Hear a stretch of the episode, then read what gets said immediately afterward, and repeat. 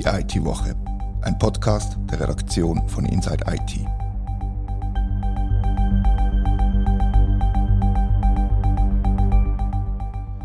Herzlich willkommen zur IT-Woche. Heute hat die Stiftung Swisstransplant die Website offline genommen, wo man sich eintragen konnte, um seinen Willen hinterlegen, ob man Organ spenden will oder nicht. Bis Ende Jahr will die Stiftung, die vom BAG beauftragt ist, alle 130.000 Datensätze löschen. Das geht zurück auf eine Security-Lücke, die 2021 entdeckt worden ist. Eigentlich geht es darum, dass man die Videoidentifikation sehr leicht können umgehen und so Einträge machen, ohne dass die Person davon gewusst hat, wo man dort registriert hat.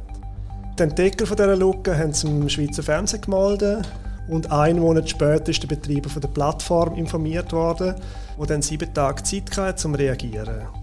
Das ist die Kurzform von einem Artikel, wo wir gerne in dem Podcast verlinken, wo auch alle Argumente dazu nochmal auftauchen. Die Timeline vor allem, das Disclosure-Vorgehen, ähm, aber auch der Betrieb der Datenbank hat zu grossen Diskussionen geführt. Das möchten wir heute am Anfang von dem Podcast nochmal kurz aufrollen, um nachher dann aber zu grundlegenderen Sachen fortschreiten, nämlich zum einen, wie soll man so Lücken melden? Was braucht es da für Vorgaben? Wie kann man vorgehen? Und zum anderen, aber fast wichtiger, würde ich sagen, wer soll so Datenbanken dafür betreiben, die so kritische Daten beinhalten? Mein Name ist Thomas Schwendener und ich habe heute zwei Gäste, die sich sehr gut auskennen in dem Thema. Zum einen ist das der Florian Badertscher, er ist Mitgründer und Technologiechef von Bug Bounty Switzerland. Das ist ein Unternehmen, das für Behörden und Unternehmen Bug Bounty Programm macht. Dort dazu gehört natürlich auch Vulnerability Management und Zusammenarbeit mit Hackern, aber auch die Frage, wie man Öffentlichkeitsbewusstsein schaffen kann. Der Florian hat 2015 eines der ersten grossen Bug Bounty Programme für Swisscom ins Leben gerufen, wo auch sehr stark regulierte Bereiche wie das Banking umfassen. Er ist seit 15 Jahren in der IT-Sicherheit tätig, unter anderem als Pentester und Sicherheitsanalyst. Das heißt, er kennt die Prozesse sehr gut. Auch mit am Tisch sitzt Christian Folini, Sicherheitsingenieur mit 15 Jahren Erfahrung im High-Security-Bereich. Er ist schon mehrfach auf beiden Seiten von so einem Meldeprozess gestanden. Das heißt, er kennt ihn wirklich gut und er ist Programmchef der Fachkonferenz Swiss Cyberstorm. Dort hat er 2019 das Thema Bug Bounty Hunting unter dem Motto Embracing the Hackers pusht. Das heißt, wir haben zwei sehr kompetente Leute hier in unserem Podcast-Studio und wollen jetzt in die Diskussion einsteigen. Christian, ähm, Florian, danke, dass ihr hier gefunden habt. Nach dieser langen Einführung eine kurze Frage. Wie schätzen ihr das Vorgehen oder den ganzen Prozess und was da passiert ist? Wie schätzen ihr das ein? Ich finde, es ist sehr ein spezieller Fall.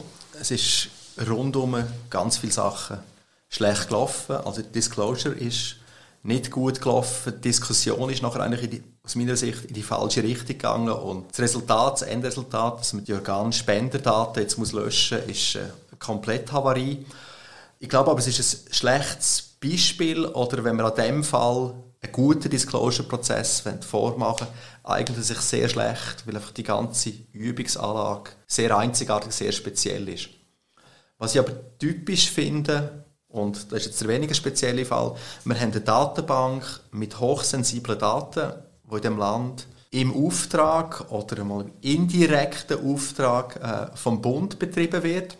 Könnte ja der Bund selber sein, es könnte eine private Firma sein. In dem Fall haben wir das zweite Mal eine Stiftung, die es im Auftrag äh, oder im Dienst vom BAG macht und die Sicherheit nicht adäquat ausgestaltet. Was meine ich damit? Ähm, die Stiftung Swiss Transplant hat offensichtlich keinen CISO gehabt, also keinen Security-Verantwortlichen, keinen Chief Information Security Officer, hat aber hochsensible Daten verwaltet. Und in dem Moment, äh, wo es zu Problemen kam, ist, hat sie nicht mehr adäquat können reagieren Was man sehr schön kann nachlesen im Bericht vom Eidgenössischen Datenschutzbeauftragten, äh, hat sie auch schon vorher nicht sensibel auf Sicherheitsprobleme reagiert oder Fehler gemacht, die sie so erkannt hätte und hoffentlich auch gestoppt hätte. Und ich glaube, das ist ein bisschen das Grundmuster, äh, das wir in diesem Land haben. Wir gehen zu wenig sensibel mit dem Datenschutz und mit der Sicherheit um. Und irgendwann eskaliert es dann und nachher reden wir über die Eskalation, aber nicht über das Grundproblem dahinter. Ich glaube, das sind zwei Diskussionen, die wir eben heute führen müssen. Ich finde das sehr auch eine wichtige Diskussion und ich denke halt gerade, weil das Swiss Transplant Register sehr eine krasse Geschichte war, also eben es geht um Organspendewille, ähm, hat es natürlich für große Diskussionen gesagt. Vielleicht, Florian, kannst du eher noch etwas zum Disclosure-Prozess auch sagen, wie du, das, wie du das beurteilst oder siehst mit den Informationen, die wir haben? Ja, sehr gerne. Ich denke, es ist äh, wirklich wichtig, irgendwie die zwei Themen ein bisschen weit auseinanderzuhalten. Sie gehören hier ein bisschen weit zusammen, sind häufig auch vermischt worden. Aber schlussendlich sind es ganz unterschiedliche Fragen und wenn es um den Disclosure-Prozess an sich geht, gibt es dort doch irgendwie ein paar ähm, Fragezeichen, die sich äh, mehr, mehr auftun und man sich muss fragen, irgendwie, wieso ist das äh, so gemacht worden, sind irgendwie die Medien sehr früh beizogen worden, ist doch eine sehr kurze Frist zu der Anwendung gekommen, irgendwie wer hat entschieden, dass man das so macht. Das widerspricht zumindest ähm, den heute breit anerkannten ähm, Richtlinien, wo man sich probiert daran zu halten. Also dort gibt es ganz viele Fragen. Wenn man nicht alle Details kennt, ist es dort aber auch super schwierig, irgendetwas ähm, abschließend zu sagen. Aus meiner Sicht aber mit den Informationen, die man hat, ist das nicht irgendwie eine, ein sehr sauberes, koordiniertes Veröffentlichungsverfahren gewesen, sondern dort ist irgendwie die Abfolge von wer ist wenn wie beizogen worden, mit den Zeitfristen und so weiter ähm, passt dort nicht wirklich gut dazu. Das ist so die kurze Fassung aus meiner Sicht. Ja, wie der Christian schon gesagt hat, ist das eben sehr ein spezieller Fall. Es geht ja um rechtliche Fragen auch. Es ist, äh, es ist ein generelles Problem mit dem Online-Identifikationsprozess. Und es hat wahrscheinlich keine andere Möglichkeit gegeben, als die Datenbank abschalten am Schluss. Aber beim Vorgehen stellt sich doch auch die Frage, warum man sich nicht zuerst das äh, Nationale Zentrum für Cybersicherheit gewendet hat, das NCSC. Die haben zumindest auf ihrer Webseite Disclosure Policies veröffentlicht für Behörden. Für Private hingegen nicht, wo sie sagen, man solle zuerst zu einem Unternehmen gehen und dann bei ihnen anklopfen, wenn da keine adäquate Antwort kommt. Könnt ihr euch vorstellen, warum man nicht zum NCSC geht? Oder was man da ändern müsste, damit es, damit es vielleicht auch ähm, einfacher wird? Ich denke, das ähm, Vorgehen beschreibt das NCS eigentlich recht schön auf der Seite. Oder? Sie können keine Policies erlassen, die für ähm, Private zählen, wenn das irgendein privates Unternehmen ist, ist das im Prinzip in ihrer Verantwortung, eigene Policies zu haben, die dort festzuhalten, sie zu veröffentlichen. Was sie dann aber machen können, ist irgendwie bei der Koordination helfen, wenn sich irgendein Unternehmen nicht bewegt oder in eine falsche Richtung bewegt, dort können sie unterstützen. Aber was sie dort relativ äh, schnell werden antworten, ist, man soll zuerst mit dem Betreiber Kontakt aufnehmen, als allerersten Schritt, weil er kann schlussendlich das Problem lösen. Und so der Wunsch, irgendjemand soll das Problem anpacken, adressieren und, und, und schauen, dass es gelöst wird, der taucht immer mal wieder auf. Und das NCSC, das ist glaube ich nicht die Rolle, wo das sie dort äh, heute sind. Sie können dort vermitteln, helfen, unterstützen. Sie werden es aber nicht, nicht, können, nicht können lösen Gibt es denn Möglichkeiten, um das jetzt für so, eben, das war eine kleine Stiftung gewesen, und ich möchte eigentlich auch gerne weg jetzt von dem konkreten Fall, eher hin zu so kritischer Infrastruktur generell, wenn man so etwas meldet, ähm, was, was gibt es denn da, was müsste man da ändern? Also ich meine, zum einen, was mir aufgefallen ist und ich mich damit auseinandergesetzt habe, ist, ähm, es gibt halt Androhung von Strafe bis zu drei Jahren Freiheitsstrafe, wenn man jetzt in ein besonders gesichertes System eindringt. Das ist jetzt in dem Fall nicht der Fall gewesen, aber es gibt es regelmäßig, weil das NCSC zum Beispiel auch festhaltet auf ihrer Webseite, man soll auf keinen Fall mehr in einem System umstöbern, als Proof of Concept benötigt wird. Vielleicht zuerst zu dem, haben ihr schon mal praktisch erlebt, dass, äh, dass jemandem, wo eine Lücke gemeldet wird, weil das ist immer wieder eine Diskussion, Strafanzeige angedroht worden ist oder sogar eingereicht worden ist? Ja, habe ich erlebt, nicht persönlich direkt bei mir, aber ich habe es mitbekommen, ich habe vor allem auch Diskussionen mitbekommen, sollen wir jetzt eine Strafandrohung machen? Also oder probieren wir mit dieser Person ganz einfach zu reden und eine Lösung zu finden. Äh, ich glaube, das steht im Raum.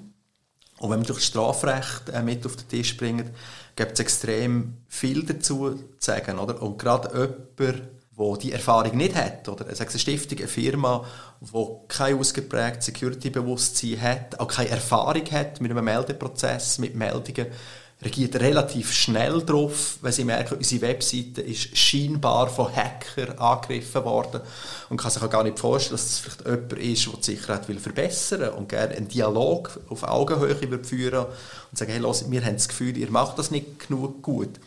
Und früher hat man das noch viel mehr gehört, also früher war es normal, dass dann Strafandrohung kam oder auch der Brief vom Anwalt. Ich glaube, heute sind die Leute sensibler und reden einmal grossmehrheitlich zuerst aber die Strafandrohung haben wir immer noch im Raum und das macht es extrem schwierig, oder? Äh, jemand, der eine Schwachstelle entdeckt, kann, also, er kriegt vermutlich Angst, wenn er das Gefühl hat, die ist genug gross. Oder ich arbeite da mit jemandem zusammen, den ich nicht kenne. Oder ich wette das jemandem melden, den ich nicht kenne. Ich weiß nicht, wie die reagieren. Im schlimmsten Fall äh, habe ich eine Strafandrohung am Hals. Das ist ein Grund, das, das ist wegen dem Strafrecht. Oder? Wenn das Strafrecht ein bisschen diffiziler wäre, würde unterscheiden, dann wäre der Sicherheitsforscher weniger in der Defensive und würde vielleicht auch konstruktiv reagieren in dem Moment. Also was meine ich, äh, was könnte das Strafrecht anders machen? Oder wenn wir die entsprechenden beiden Paragraphen lesen, dann gibt es einerseits Betreiber, Besitzer von diesen Daten, Betreiber von dem Informatiksystem, oder gibt es die bösen Angreifer. Äh, Strafrecht sieht nicht, dass es unabhängige Sicherheitsforscher gibt. Die kommen nicht vor auf Ebene vom Strafrecht. Und was man jetzt in den letzten Jahren gemacht hat mit Bug Bounty System, Florian sich sehr gut auskennt, ist, dass man probiert, einen Legal Safe Harbor zu konstruieren. Oder man probiert, das Bug Bounty Programm so zu formulieren, dass man sagt, wenn du dich in dem rechtlichen Rahmen oder eben technischen Rahmen bewegst und eben nicht gross schauen, sondern Minimal Proof of Concept machst, dann bringen wir das garantiert nicht zur Anzeige. Das ist aber nicht testet vor Gericht. Und wir haben bei den beiden sogenannten Hacker-Paragraphen auch extrem wenig Präzedenzfälle. Wir wissen gar nicht, was sie genau bedeuten, weil sie in der Schweiz relativ selten zur Strafandrohung oder dann zur Verfolgung kommt und schon gar nicht zu einer Verurteilung. Äh, äh, meistens finden wir einfach Täter nicht, sie sind üblicherweise nicht im Inland, etc. Das heißt jetzt, dass ein unabhängiger Sicherheitsforscher macht einen extrem großen Abstand äh, wenn es um die heiklen Themen geht. Also er wird das nicht machen, er wird keine Strafverfolgung provozieren, was wiederum heißt, dass gewisse Sicherheitsprobleme einfach nicht an die Oberfläche kommen, weil sich niemand getraut, sie zu testen und der Betreiber keinerlei äh, Sensibilität hat für Sicherheit und es getraut sich niemand genauer zu schauen. Und das ist, finde ich, ein Missstand, wo wir äh, unter anderem Strafrecht zu verdanken haben. Und dort hätte ich gerne eine Änderung. Äh, es wäre auch schön, wenn man den Legal Safe Harbor, also was darf ein Sicherheitsforscher überhaupt machen, wenn wir das mal wirklich vor Gericht hätten und mal klar wird, was fällt darunter. Oder? Es ist nicht sehr einfach, Grenzen zu erkennen. Äh, ihr bewegt euch auch in diesem Rahmen, oder? Ihr habt euch die Fragen angestellt. Wie siehst du das? Aber wie du sagst, es ist sehr viel ähm, ist einfach nicht beantwortet oder nicht abschließend beantwortet. Es fängt bei ganz einfachen Frage an. Der Paragraph bezieht sich irgendwie auf ein besonders gesichertes System. Was bedeutet besonders gesichert? Die Formulierung ist äh, sehr ähm, weit offen irgendwie ist sie, ist, ist sie formuliert. Also was dort genau gemeint ist, ist, ist noch schwierig zu sehen und wir probieren mit dem irgendwie umzugehen, indem man eben die Legal Safe Harbor ähm, Regelungen tut erlassen, aber auch dort, äh, ob sie verheben, ob sich irgendwie jemand daran hält oder nicht. Im Prinzip kann man ja nur sein eigenes äh, Verhalten mit dem kundtun. Was aber äh, ein häufiges Problem ist, ist, dass so ein Dateneigentümer kann den Strafantrag stellen, gemäss meinem Wissen. Kein Anwalt, aber es ist so, wie wir ähm, das interpretieren und dort hört es dann relativ schnell mal auf. Also man kann dort irgendwie nicht einen straffreien Raum schaffen, man kann dort im Prinzip einfach steuern oder definieren, wie man sich selber wird verhalten und was mir dort äh, das Leben in meiner täglichen Arbeit würde erleichtern ist, es irgendeine Aussage gibt von offizieller Seite, dass es so eine Policy gibt, die heute den anerkannten Richtlinien und Regeln folgt, dass die wirklich auch so weit möglich berücksichtigt wird. Das würde für sehr viel Rechtssicherheit sorgen und geben dann im Prinzip den Researcher oder den Hacker, der für das, äh, Gute etwas suchen dort die Sicherheit, die sie braucht. Also dort könnte man relativ viel Unsicherheit und Angst wegnehmen. Also wie verbreitet das ist gesehen, wir haben auch schon an der Veröffentlichung von Cybersecurity-Stellen, jetzt hat Mitte November die australische Cybersecurity-Behörde ein relativ langes Papier herausgegeben, wie man so Disclosure Policies ausformulieren soll. Und ein ganz grosser Teil geht darum, wie man sich eben gegenüber ethischen Hacker soll verhalten, also bis hin zu, dass man denen soll auch Belohnungen geben und so weiter. Und ich glaube, da ist wirklich viel zu tun. Das bezieht sich jetzt aber zum einen auf große Firmen, also ich meine, die SBB, Swisscom, Post, die haben ja so Policies, wo eben auch ein Legal Safe Harbor definiert ist, wo keine juristische Sicherheit bietet, aber immerhin so eine gewisse Absicherung. Ähm, aber es gibt ja ganz viele kleinere Firmen, also jetzt eben, wenn man die Stiftungen denkt, Swiss Transplant oder auch damals die Stiftung, wo meine Impfungen.ch betrieben hat, die haben so etwas nicht, die sind zu klein Vielleicht die Frage an dich, Florian, warum machen die so etwas nicht? Oder würdest du empfehlen, dass man das generell macht? Oder braucht es da gesetzliche Maßnahmen? Oder was, was würdest du dir vorstellen können, dass man da Sicherheit, gerade bei so kritischen Sachen, auch bei kleineren Betreibern oder Datenhaltern kann gewährleisten kann? Was ich noch wichtig finde, ist, dass nur das Haben von so einer Policy oder von solchen ähm, Regelungen, das führt noch zu keiner Verbesserung per se.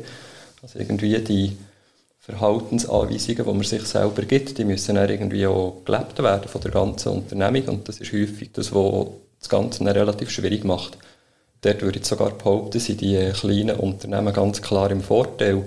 Ähm, wie so eine Policy aussieht, dort gibt es relativ viele Hilfestellungen. Das kann man sich auch von extern holen. Das ist eine relativ kleine Sache. Das ist ein, ist ein äh, mehr oder weniger ein Standarddokument, das man kann aufschalten kann, veröffentlichen kann und die Organisation dahinter klein ist, ist es so relativ einfach, dass man dort sicherstellen kann, dass die wirklich zur Anwendung kommt. Dort sieht man in der Schweiz halt immer mal wieder, dass es Firmen gibt, grosse Firmen, die so eine Policy haben, inklusive Legal Safe Harbor. Aber es werden gleich rechtliche Konsequenzen angedroht, wenn es um irgendeine Meldung von einer Schwachstelle gibt. Also dort ist irgendwie so die praktische Umsetzung dahinter ist relativ schwierig. Was ich mir wünschen dort ist, dass sich die weiter verbreiten. Also die Policy selber, es gibt auch eine sehr gute Initiative, die kürzlich ein Standard geworden ist, ähm, was sich Security TXT nennt, wo man das standardisiert hinterlegen, standardisiert auffindbar. Ähm, wenn sich das verbreitet, wird das die Situation, glaube ich, wirklich verbessern. Im Ausland gibt es dort auch gewisse Bestrebungen, dass man das äh, zur Pflicht erklärt, dass man solche Policies muss haben muss. Dort habe ich das Gefühl, das hilft sicher ein bisschen weiter, indem das einfach zu Bewusstsein steigert, ja, dass man sich damit auseinandersetzen und sich die Fragen mal muss, muss stellen ja, genau. Jetzt sprichst du eigentlich auch noch etwas an, was mich auch interessieren würde. Ich habe sogar ich habe mal eine Anfrage gekriegt von jemandem, der äh, Prozesslücken ausgenutzt hat bei einem, bei einem grossen Konzern in der Schweiz und sich da damit testweise auch einen Vorteil verschafft hat, also eine Dienstleistung erschlichen hat und der hat sich bei mir gemeldet und hat eigentlich Angst gehabt, dass er trotz Disclosure Policies könnte belangt werden könnte und auf der anderen Seite hätte er auch gerne eine Belohnung gehabt, äh, weil er irgendwie halt das Proof of Concept dann aufgeschrieben hat und so weiter. Mittlerweile ist das geklärt, alles mit der Firma und so weiter. Aber vielleicht können wir auch dazu noch etwas sagen. Was macht man denn, wenn, jetzt, wenn man sich bei einem Anbieter meldet und der einfach sagt, ja, die Lücke ist nicht so schlimm und das, was du gemacht hast, ist sowieso verboten? Oh, äh, ganz gute Frage, oder? Äh, natürlich als Security-Forscher eine zweifache Botschaft sendet, nämlich ich will euch helfen, was ihr da habt, ist unsicher und B, hätte ich noch gern Geld dafür, dann ist die Antwort natürlich auch nachher ein bisschen unberechenbar. Ich habe aber genau in so Diskussionen schon teilgenommen. Äh, ich glaube, was wirklich relativ häufig noch passiert ist, traditionell, Florian weiß es vielleicht besser, also man gesagt, wir nehmen das zur Kenntnis, wir anerkennen, dass du eine gute Absicht gehabt hast, Geld geben können wir dir dafür nicht, aber wir geben dir dafür einen Sicherheitsauftrag. Ich glaube, das ist eine relativ elegante Lösung. Wir beauftragen die formell jetzt äh, noch weiter zu suchen in diesem Bereich und dann haben wir vertragliche Grundlagen und dann können wir dir auch Geld zahlen. Natürlich finde ich ein Bug-Bounty-Programm grundsätzlich besser, aber ich glaube, traditionell, oder früher hat man das gerne ein bisschen so aufgelöst. Aber der Fall, äh, und da bin ich jetzt auf der anderen Seite vom Tisch dass man ein Sicherheitsproblem findet, das dem Hersteller meldet und der anerkennt das nicht. Das ist äh, extrem mühsam, äh, ernsthaft. Und wirklich sehr, sehr schwierig, oder? Das Gefühl, wir haben hier Leute, die betroffen sind vom Sicherheitsvorfall, aber der Hersteller weigert sich, das als Sicherheitsproblem zu anerkennen. Und äh, es ist mir mehr als einmal mit einem bestimmten Hersteller passiert und wir nach jegliche Variante probiert, ihn dazu zu bringen, äh, einen Security Release zu machen und einfach Mauer, keine Bewegung. Und irgendwann ist man einfach ausgeschlossen, oder? Irgendwann kannst du nichts mehr machen, du kannst selber an die Öffentlichkeit gehen und sie mauern weiter, oder? Und in dem Fall Ich kann es vielleicht als Beispiel sagen, ich finde es relativ exemplarisch. Oder? Äh, wir haben dann probiert, das CVE, also offiziell Security Advisor, zu generieren. Das, das kann jeder machen. Und das wird publiziert und nachher hat er das contested. Und es gibt keinen Resolution-Prozess dahinter. Es wird nicht aufgelöst. Es steht nachher einfach, das ist vom Hersteller nicht anerkannt. Punkt Schluss. Und das wird jetzt für alle Ewigkeit so bleiben.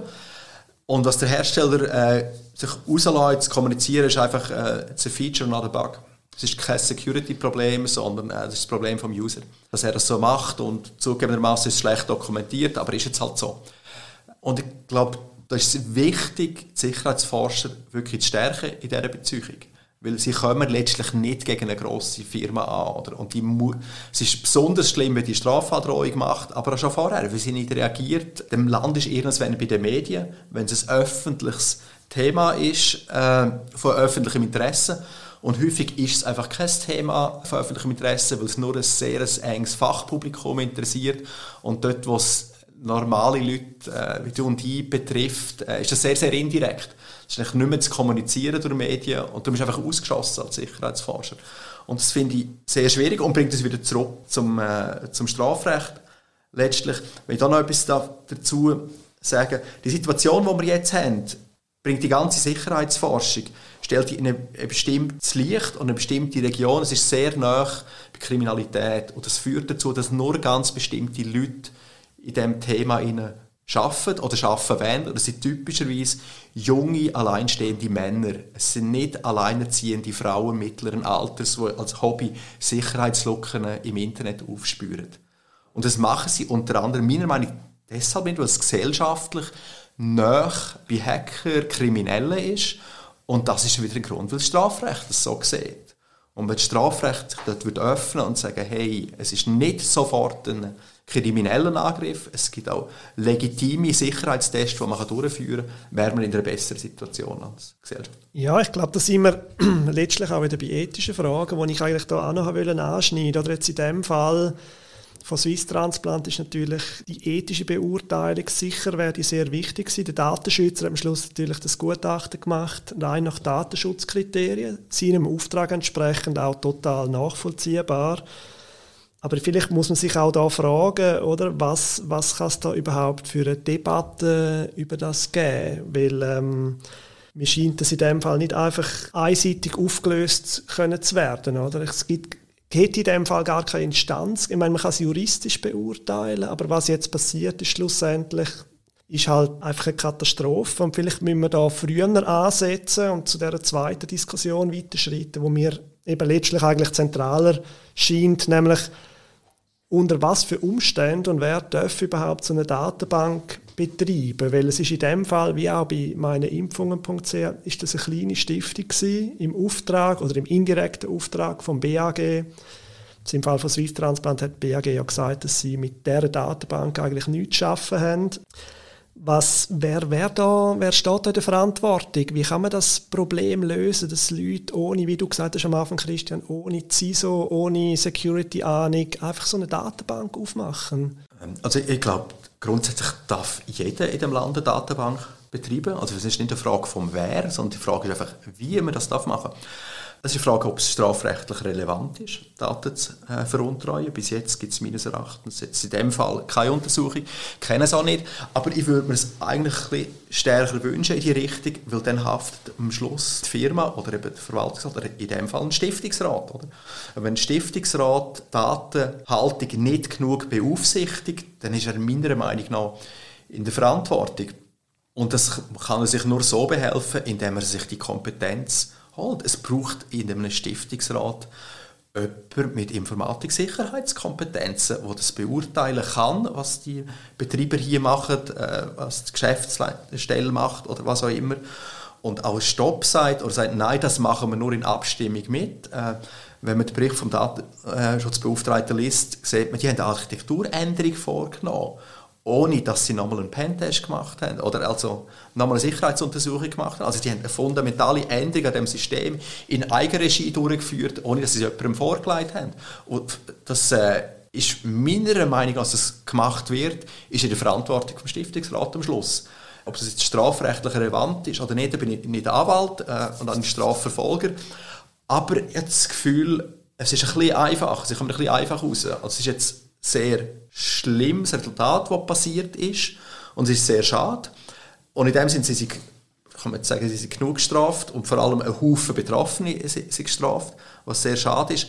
Aber äh, ich sage, die, eine Untersuchung rechtswegen, eine Abklärung, hat der Stiftungsrat hier seine Verantwortung wahrgenommen, finde ich wünschenswert, ohne zu wissen, wie die rechte Situation genau ist. Wenn das nicht geht, wenn das nicht möglich ist oder nicht vorgesehen ist, dann sehe ich das eigentlich als Lücke. Ja, die Frage auch noch an dich, Florian, vielleicht noch mit einem, speziell, mit einem spezielleren Fokus auch. Der Stiftungspräsident hat ja eigentlich auf, äh, aufs Disclosure damit reagiert, dass er gesagt hat, das seien illegitime Forschungsmethoden und es sei potenziell strafrechtlich äh, relevant und so weiter. Er hat eigentlich eine Drohung ausgesprochen. Das heißt, sie sind überhaupt gar nicht reif genug gewesen, um, um so, mit so einem Feedback umzugehen. Ähm, vielleicht Frage an dich darum noch, was, was siehst du für Voraussetzungen diesbezüglich für, für, äh, für Betreiber von staatsnahen Datenbanken, wenn man es vielleicht ein bisschen eingrenzen will? Genau, die, ähm, Reaktion ist die, man relativ häufig sieht, wenn gewisse Kompetenzen im Bereich Cybersicherheit oder wie es Daten schützen, ähm, oder wie man die sollte schützen, wenn die irgendwie nicht vorhanden sind, ist so ein Impuls, dort mal etwas Abwehrendes dazu zu antworten. Das ist das, was man relativ häufig eben sieht. Und ich denke, schlussendlich führt es schon zurück, dass die Cybersicherheit irgendwie nicht vorhanden ist. Also vielleicht ist das Bewusstsein nicht mal vorhanden gewesen, dass es dort viel, viel braucht, dass es dort im Prinzip Kompetenzen braucht, die man sich irgendwie müsste aufbauen, wo man sich müsste reinholen dass man die Verantwortung dann, äh, kann, kann wahrnehmen und adäquat reagieren darauf. Und für mich ähm, ja, das irgendwie der, der Schluss zu, dass es wirklich wichtig wäre, dass man das Bewusstsein schafft, dass es die Sicherheit dort braucht und es braucht die Sicherheit auf jedem Level bis äh, zu oben, also auf irgendwie der obersten Stufe müsste irgendjemand mit dem, mit dem Sicherheitshut am Tisch sitzen, der dort kann, kann Einfluss nehmen darauf. Dann wird man dann, ähm, äh, können darüber unterhalten, eben, wie tut man reagieren auf so etwas, was wäre richtig gewesen oder was, was äh, es wirklich, für das das äh, sicher so kann betrieben werden kann. Aber wenn das Wissen nicht vorhanden ist oder das Bewusstsein nicht vorhanden ist, ist das natürlich super schwierig. Und ich denke, dort haben wir heute einen relativ grossen Gap zwischen dem Zustand, den wir haben, und dem, wo wir irgendwie sich würde wünschen, dass wir dort möglichst wenig Probleme haben. Ja, das Bewusstsein ist eigentlich ein sehr gutes Stichwort, weil eigentlich geht das Problem viel tiefer. Wir haben ja wenn man jetzt zwölf Monate zurückschaut, haben wir mehrere Vorfälle von Ransomware-Angriffen gehabt, wo auch Gesundheitsdaten von Schweizer Bürgerinnen und Bürgern oder Menschen, die in der Schweiz leben, allgemein im Dark Web auftaucht sind und verkauft worden sind. Und man muss auch fürchten, dass das weitergeht. Und mir scheint in der Politik generell zu wenig Bewusstsein dafür da zu sein. In der Firma auch. Es wird als Kostenfaktor gesehen, Primär Security, bis etwas passiert Vielleicht an euch beide als Security-Experten, habt ihr Argument, um das anders zu sehen? Oder habt ihr, was, wie würden ihr argumentieren gegenüber äh, einem Digitalpolitiker oder einer Digitalpolitikerin, dass man da mehr Augenmerk drauf legt und das nicht einfach als Kostenfaktor oder als Hinderungsgrund oder Verlangsamung oder was auch immer betrachtet? Äh, Security ist ganz klar ein Enabler, dass man überhaupt mit Daten umgehen kann. Security ist nicht ein Kostenfaktor, sondern ist das, was mir erlaubt, sensible Daten äh, seriös zu verwalten. Wenn ich das nicht ernst nehme, sollte ich die Daten nicht haben. Da sind wir schnell bei GDPR, wo sagt, du Daten sparsam schaffen. Erfasst nur das, was du wirklich brauchst. Und das, was du wirklich brauchst, auf das musst du gut aufpassen. Die Schweiz vollzieht das ein bisschen schwächer nach, ist nicht so klar. Äh, ich halte das für problematisch, finde das sehr wichtig, das gut zu machen. Und es ist aber eine Bewusstseinsfrage. Ich finde, es ist auch nicht unbedingt eine politische Frage, sondern es, es muss vielleicht gesamtgesellschaftlich einfach ein paar Mal wehtun. Äh, wir brauchen, vielleicht haben wir es jetzt begriffen, wie man Datenbestände muss sichern und das muss halt noch mehr Leute äh, sich die Finger dabei verbrennen. Es ist immer schade. Aber wenn Security nur als Kostenfaktor gesehen wird, dann braucht es vermutlich einen Breach zu merken, dass es noch viel schlimmer ist. Oder? Und in einem kleinen Land wie der Schweiz hast du einen enormen Reputationsschaden, wenn so etwas passiert. Und wenn du nachher musst abstellen ist Security äh, wäre billig im Vergleich. Oder? Das haben wir schon gesehen. Wir haben hier, hier Totalhavarie vor uns und man hätte einfach das Konzept vorher prüfen lassen ja, es ist, es ist, wirklich schade, äh, dass, falls Leute tatsächlich Security als, äh, als, Kostenfaktor, als alleinigen Kostenfaktor sehen, überhaupt nicht als Beitrag äh, zum, zum seriösen Umgang damit, extrem schade. Ja. Und ich sehe es nicht als politisches Problem, eigentlich, nein, ich sehe es als gesellschaftliches Problem. Security als Enabler gesehen finde ich super wichtig. Aus meiner Sicht gibt es ähm, ohne Sicherheit ist Digitalisierung nicht möglich. Also es ist dort irgendwie inhärent Teil davon. Und ich glaube, das passiert jetzt so langsam. Eben mit all diesen Vorfällen rückt das ein bisschen weiter, äh, weiter ins Zentrum und das ist sicher auch das, was es braucht. Dass man das erkennt, dass es das äh, ohne, ohne, ohne das einfach nicht, nicht, nicht geht. Ja. Ja, es ist ja symptomatisch, dass wir über Gesundheitsthemen reden und das elektronische Patientendossier, da passiert äh, äh, auf der ökonomischen Seite eine Zentralisierung. Also es gibt immer weniger Betreiber von denen. Jetzt ist irgendwann alles nur noch in einer Hand. Äh, und dann haben wir die zentrale Stelle, wo alle Daten auf das Mal könnte verlieren. Das ist in England passiert, ich glaube in Australien auch ein Stück weit. Äh, extrem große Angst davor. Das gefällt mir überhaupt nicht. Ich sehe den Sinn vom elektronischen Patientendossier, aber ich habe Angst, äh, dass irgendwann 5 Millionen Datensätze auf der Straße landen oder im Dark Web. Wenn wir gleich nochmal auf Politik zurückkommen, ich glaube, es ist ein Game Changer passiert vor einem Jahr, wo man die EID an der Urne abgelehnt hat. Und das ist das erste Mal, dass äh, Informatiker, Security-sensible Leute als Bedenkenträger vor dem Stimmvolk eine Mehrheit gefunden haben. Oder? Und Politiker, die das vorher weggewischt haben und gefunden, es ist alles nicht so schlimm und äh, es, wird, es kommt schon gut, äh, sind überrascht worden durch das Verdikt. Meine, es ist knapp gewesen, aber zum allerersten Mal ein Bedenkenträger im Stimmvolk eine Mehrheit gefunden und ich glaube, es muss so weitergehen, weitergehen im Sinn, dass man denen zulässt, oder? Wenn wir jetzt die neue EID-Vorlage anschauen, die der erste Vernehmlassung ist, die ist wesentlich besser, die nämlich weitgehend Bedenken einfach Rechnung tragen. Und jetzt haben wir viel die bessere Vorlage, weil man zusammen am Tisch sitzt mit den Informatik-Security-Fachleuten und sagt, hey, look, so könnten wir das machen, dann hätten wir eine sinnvolle Lösung, haben wir eine rechtlich gute Grundlage, wir haben eine Architektur, die wird verheben, die eigentlich die Bedürfnisse befriedigt, ohne die grossen äh,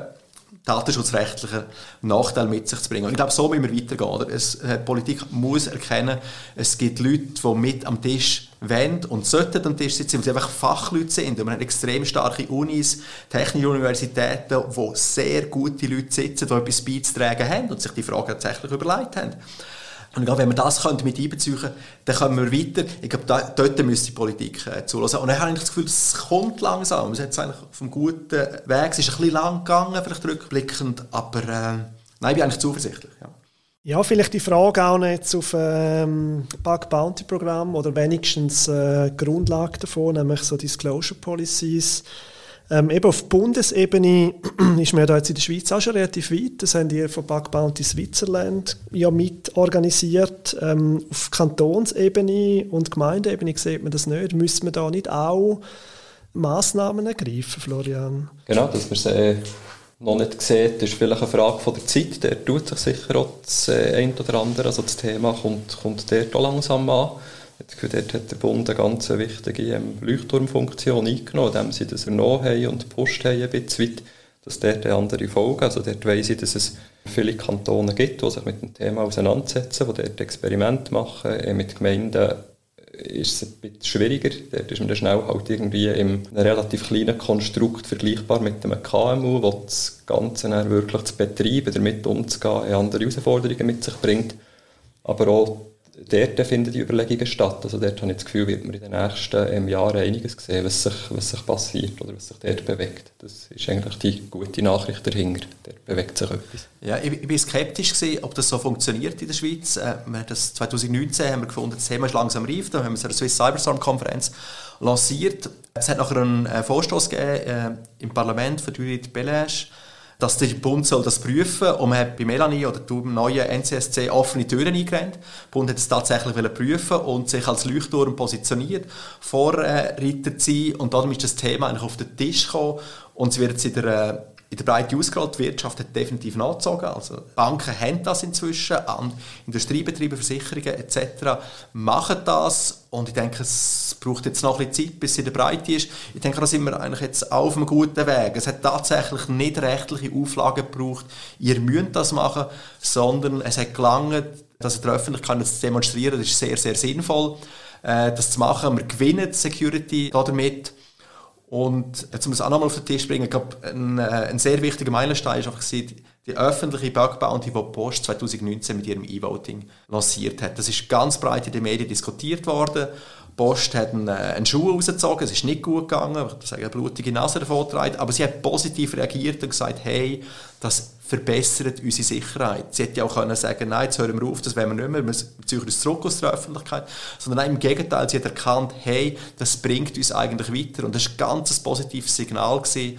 äh, wo in der Schweiz als Breite sehr wichtig ist, dass die Leute gemerkt haben, hey, die sind jetzt besser, weil sie das gemacht haben. Ja, sie haben eine blutige Nase eingefangen, aber sie haben daraus gelernt. Und das wäre äh, für uns das Richtige, weil vielleicht haben wir die gleichen Sicherheitsprobleme, die wir einfach nicht kennen, weil wir noch niemand eingeladen haben, um unser System angreifen. Ich finde das ein ganz wichtiger Punkt, dass äh, statt die Frage, die uns noch häufig gestellt wird, irgendwie, ob man dann nicht ähm, ein Reputationsrisiko eingeht, wenn man irgendwie über Schwachstellen redet. Und wir antworten eigentlich immer relativ ähnlich, sagen, uns ist viel lieber, jemand ähm, hat zwischendurch Schwachstellen, dass man die hat, ist irgendwie die Natur von der Sache.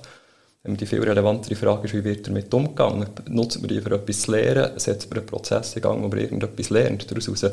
Und diese Organisationen, die sind irgendwie über die längere Zeit vertrauenswürdig, ja. die werden besser und dort äh, funktioniert das nicht. Die können das Vertrauen aufbauen, den Trust aufbauen und schlussendlich ähm, haben sie das zu ihren Gunsten können nutzen obwohl wir irgendwie halt relativ offen über Schwächen und Schwachstellen geredet hat. Ich denke, das ist ein ganz wichtiger Punkt. Ja, das kann ich voll unterschreiben. Ich bin da auf der anderen Seite des Tisches, weil ich ein Open-Source-Projekt äh, mitleite. Wir haben immer wieder Schwachstellen. Ich habe vor anderthalb Jahren eine selber verantwortet. Ich erinnere mich genau, als ich den Fehler in den Code eingefügt habe. Das hat jemand anders gefunden.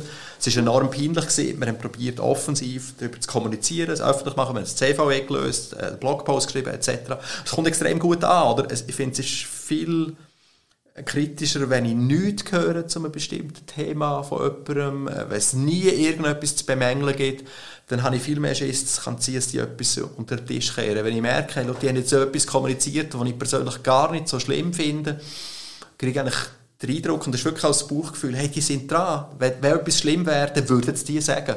Und das finde ich sehr vertrauensfördernd, oder? Und ich denke, das, die Einstellung muss sich durchsetzen und ich glaube, das kommt auch wie länger, dass man sich eben damit beschäftigt. Oder wenn man mit Security-Leuten am Tisch auf Augenhöhe redet, dann haben die sehr gute Argumente in diese Richtung. Oder? Die müssen einfach mit am Tisch sitzen. Und das haben wir so ein fachfremdes Gremium, das auf einmal findet, wir sind angegriffen worden, wir müssen das äh, polizeilich verbieten. Und das wäre völlig die falsche Reaktion, weil dann verbessern wir die Sicherheit nicht, dann tun wir sie einfach niederschreien. Ja, ich glaube, das ist ein schönes Schlusswort. Auch nochmal ein Aufruf an Firmen, wenn man eine Schwachstelle zugibt, wenn sie geschlossen ist, das ist eigentlich eher ein positives Zeichen. Ich glaube, auch wir als Fachmedien können da etwas beitragen. Und ich glaube, es gibt Grund, zum vielleicht Verhalten optimistisch sein, wenn man den beiden Security-Experten zulässt. Politisch tut sich was, zumindest was das Bewusstsein für Sicherheitsfragen angeht. Und es tut sich auch was äh, in der Vorstellung, was bedeutet eigentlich, wenn man Preis gibt, dass man so eine Lücke hat und sie geschlossen hat. Und vielleicht können wir so schließen. Ich danke euch beiden sehr, dass ihr hier angefunden habt auf Winterthur und äh, für die kompetente Einschätzung. Und ich bin gespannt, wie das weitergeht. Ja, merci für die Einladung. Vielen Dank, Thomas. Das war die IT-Woche, ein Podcast von der Redaktion von Inside IT.